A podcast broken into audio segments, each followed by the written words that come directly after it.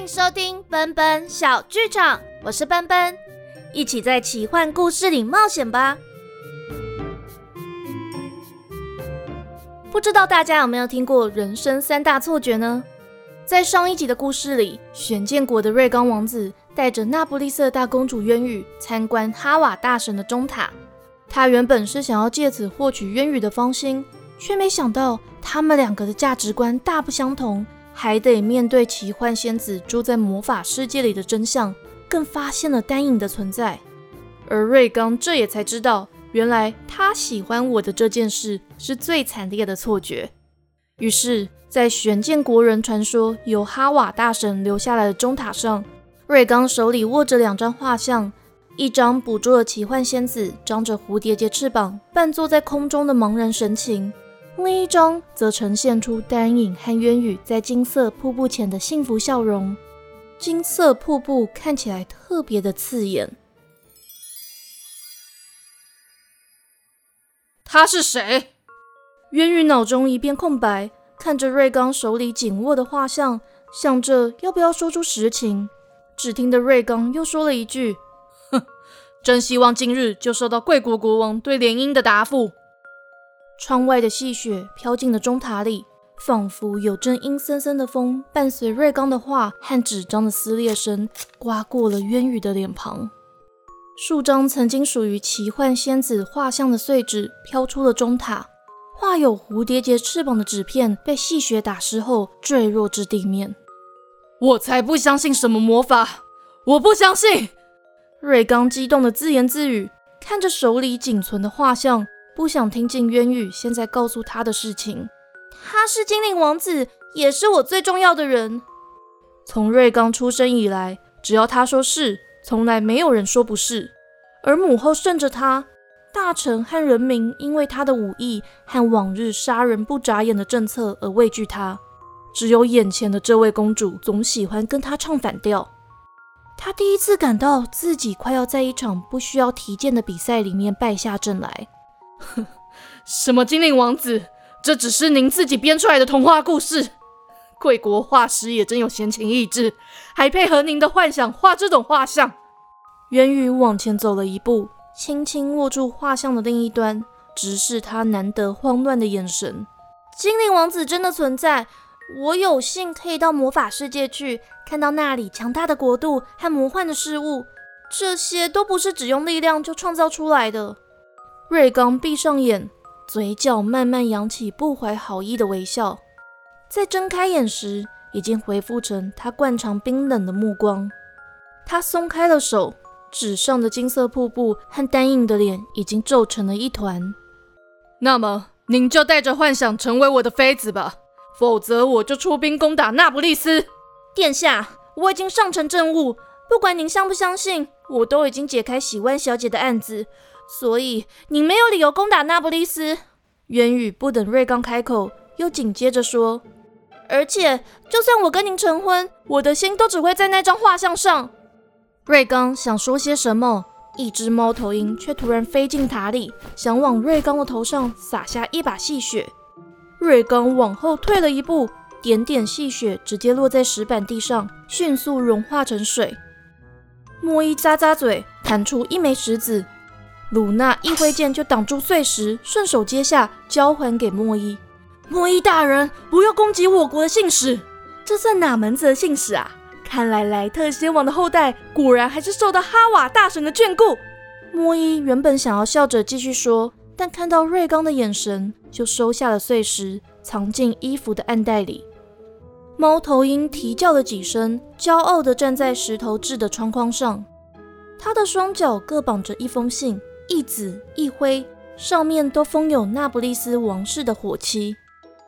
元羽从猫头鹰身上解下信件，拍拍灰眼的头：“灰眼，辛苦你喽。”灰眼闭起眼睛，扭扭脖子，又迅速的转头，用圆滚滚的大眼睛瞪着接过灰色信封的瑞刚。瑞刚冷冷一笑，一把撕开封蜡，抽出灰色信纸。信上的内容让他眯起细长的眼睛。抬头看着渊羽，贵国国王不简单呢。渊羽一手还紧紧捏着画像和写给自己的紫色信纸，另一手接过灰色信纸一看，微微一笑。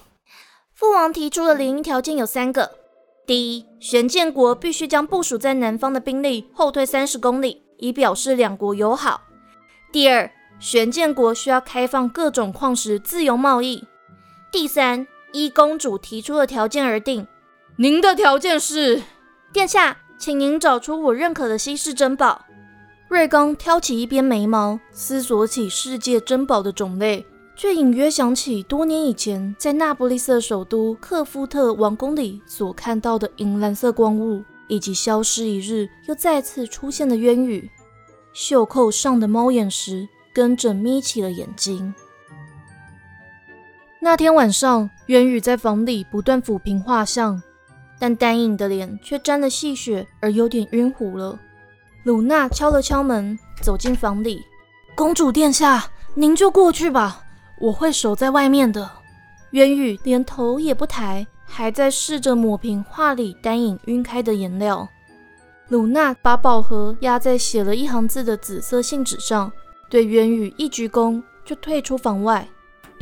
渊羽听到卢娜关上门，才终于抬起头，脸上满是泪痕。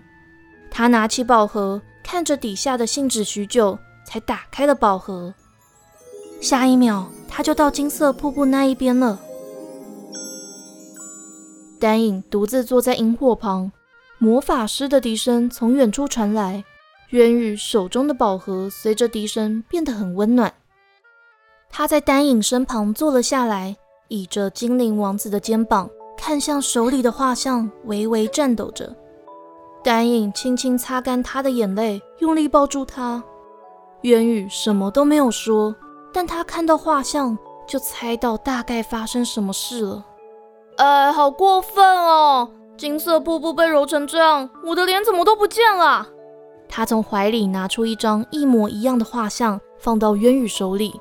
好啦，没有关系啊，反正我不可能忘记自己长什么样子啊。所以皱皱的画像给我，这张好的给你。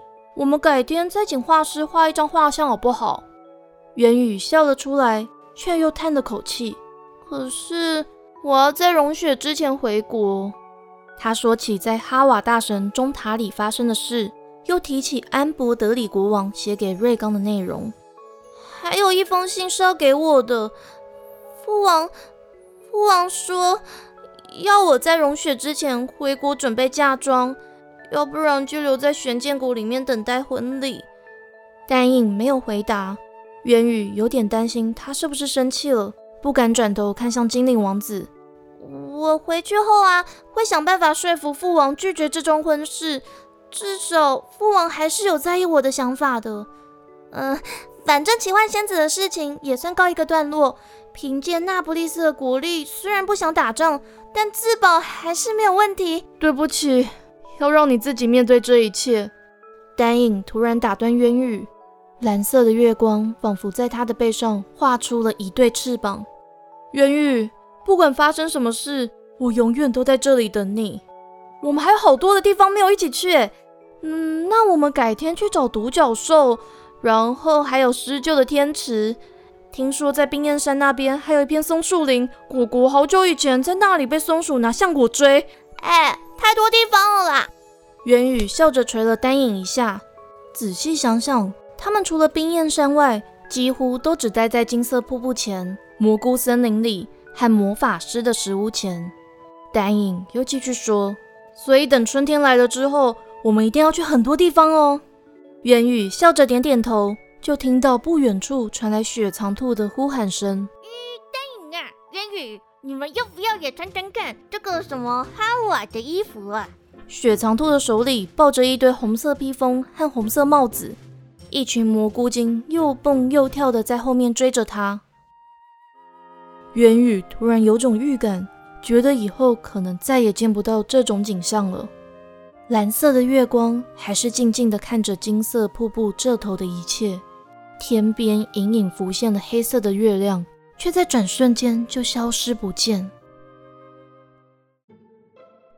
从那天之后，一直到一月底前，瑞刚从世界各地搜罗珍奇异宝，逼迫渊羽看过乌都城海域最大的海螺，来自蛮夷国的象牙，玄剑国特产的黑玉石等，希望可以找出公主心目中的珍宝。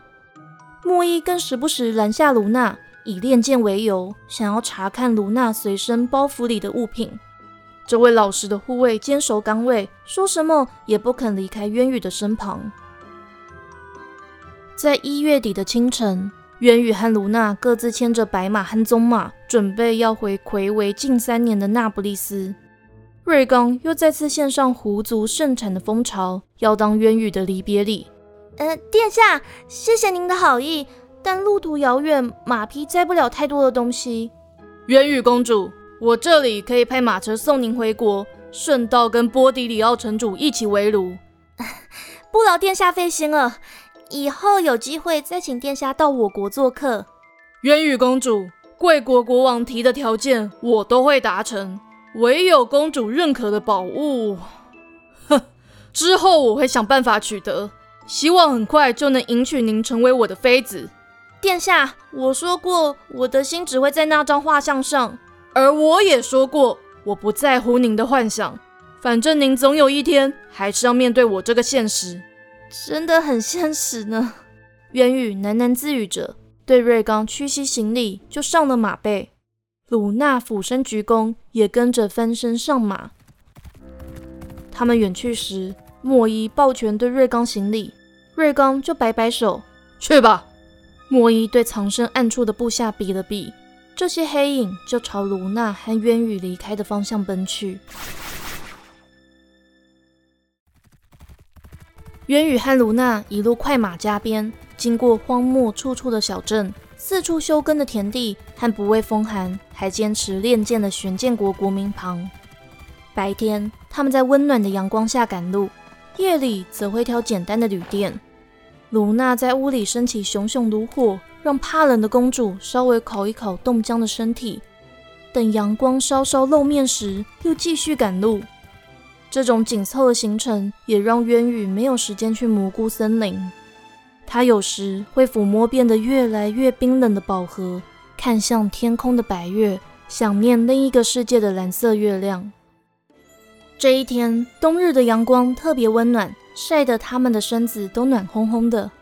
但当他们走进一片树林里时，鲁娜却突然觉得随身包袱里一阵冰凉。奇怪。就只有靠近宝盒的地方结冰，呃，连水都被冻住了。鲁娜坐在树下，困惑的上下翻转水瓶。渊宇坐在树荫里，觉得有点寒冷，而拉紧了披肩和斗篷。卢娜，还有多远啊？卢娜指着前方树林外广阔的草原。呃，出了树林，再穿过那片草原后，大概在一天可以到圣特雷。渊宇笑着说。乌拉德居然想到要我们往南走，而不是经过西边的索沃城。哼 不知道那家伙会不会在圣特雷等我们？他应该随时在边境等我们吧？呃，真希望他可以陪我回去。卢娜，你不期待见到伟伟、星星还有公主殿下？我怕他会怪我都没有联络他。卢娜说着，有点不知所措的抓抓头。元宇扑哧一笑。但还是富有同情心的拍了拍他的肩膀。他人那么好，一定会原谅你的。可是我……嗯，鲁娜说到一半，突然跳起身，拉过了棕马。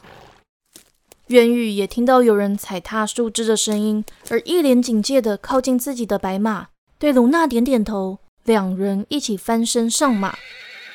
说时迟，那时快，有树枝飞剑射向了他们。卢娜一拉缰绳，带着艾玛纵身飞跃，挡在渊羽的面前，挥剑扫落飞剑。公主殿下，您先往前走。渊羽抓稳缰绳，用力踢马侧腹，策马奔驰在树林间，想要奔向广阔的草原。还有更多的箭矢朝他射来，但他的白马都灵巧的闪躲过了。不一会儿，卢娜也跟了上来，攻击他们的箭雨却停了下来。树上突然跳下一名大汉，举剑直往卢娜攻去。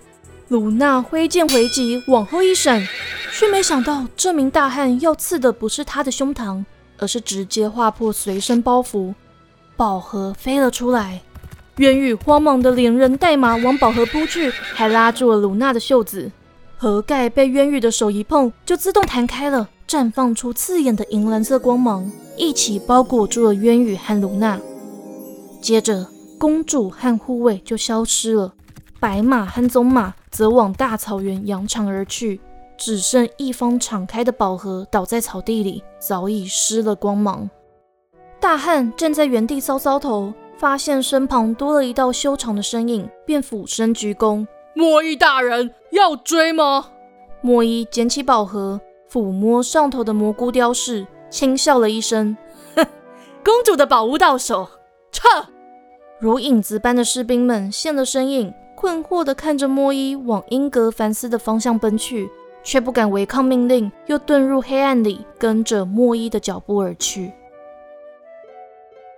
在金色瀑布的那一边，魔法师沉默地看着青川。突然抬起了头，来了。他努力挥动双手，从金色瀑布那拉了一道细细的水流，凭空画了两道门框，就举起木头叶子，吹起了乐曲。在乐声中，渊宇和卢娜从右边的金色门框跌跌撞撞地走了出来，全身包裹着银蓝色的光芒。卢娜惊慌失措地看着天边浮现的蓝色月亮和出现在脚边的蘑菇精。公主殿下，这里就是魔法世界吗？呃，这些奇怪的小东西是什么啊？草草和蕾蕾拉了拉卢娜的裤管，嘟嘴瞪她。元宇蹲下身，摸摸两只蘑菇精的菌伞，又起身看着魔法师。魔法师手上的木头叶子在乐曲停止时碎裂成紫色的光粉，洒落在他深灰色的西装上。他弹弹指。丹影就在一道白光里连连咳嗽，出现在草地上。魔法师，你改天可不可以用正常的方式叫我过来啊？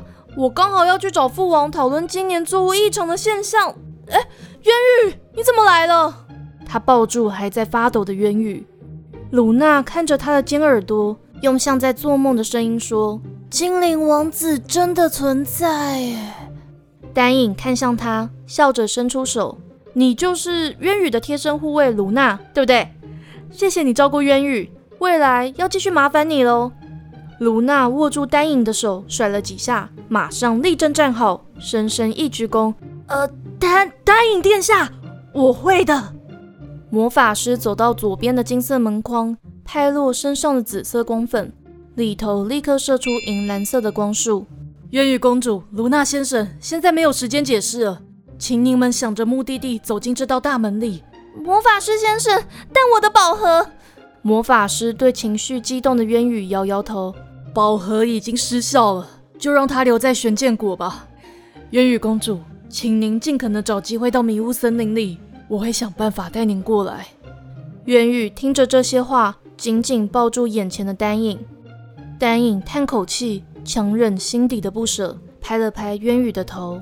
渊羽，我们约定好了，要记得来我的生日宴会。我们还有好多地方要一起去，我会一直等你。渊羽点点头，亲了丹影一下。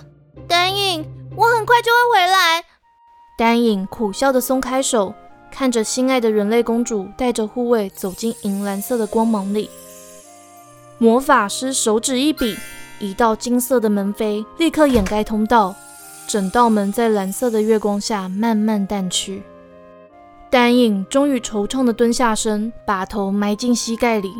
蘑菇精们纷纷围着他，跳到他的身上，用小手轻轻地拍拍他。而同一时间，元宇和卢娜半遮着眼睛，努力往越来越刺眼的银蓝色光芒走去。突然，他们双脚一起踩进了雪地里，刺眼的银蓝色光芒也消失了。眼前出现了一座红砖砌成的小宅院，半场的门上刻着幸运草和战盔的家徽。门里就传出了小男孩的声音：“哎，星星，慢慢走啦！”被称作星星的小女孩穿着洁白的洋装，开心地跑下门前的阶梯。哥哥，是你自己说要玩躲猫猫的。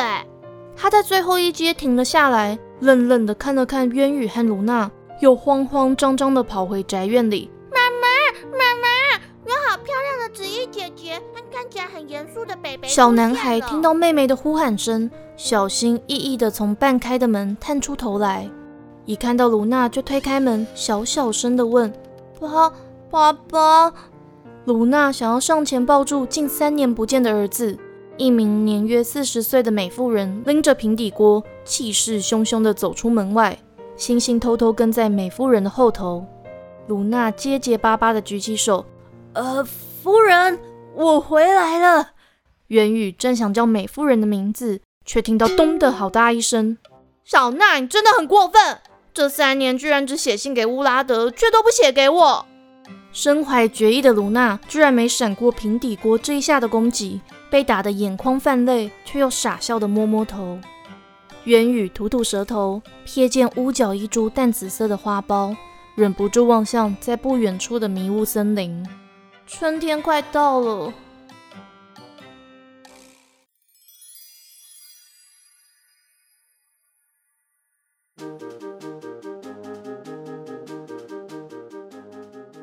今天的故事就到这里结束喽。渊羽和卢娜终于回到了那不勒斯，之后他们会怎么到迷雾森林里呢？渊羽和丹影还有再见面的一天吗？想知道后续，请记得订阅奔奔小剧场。故事里也提到蘑菇精模仿哈瓦，头戴红帽，抢着披红披风的相关情节，也可以听圣诞节特辑。蘑菇精也想过哈瓦节。那喜欢故事，欢迎小额赞助奔奔，或是订阅我的赞助方案，让我可以继续说故事。我们下次见，奔奔小剧场下回待续。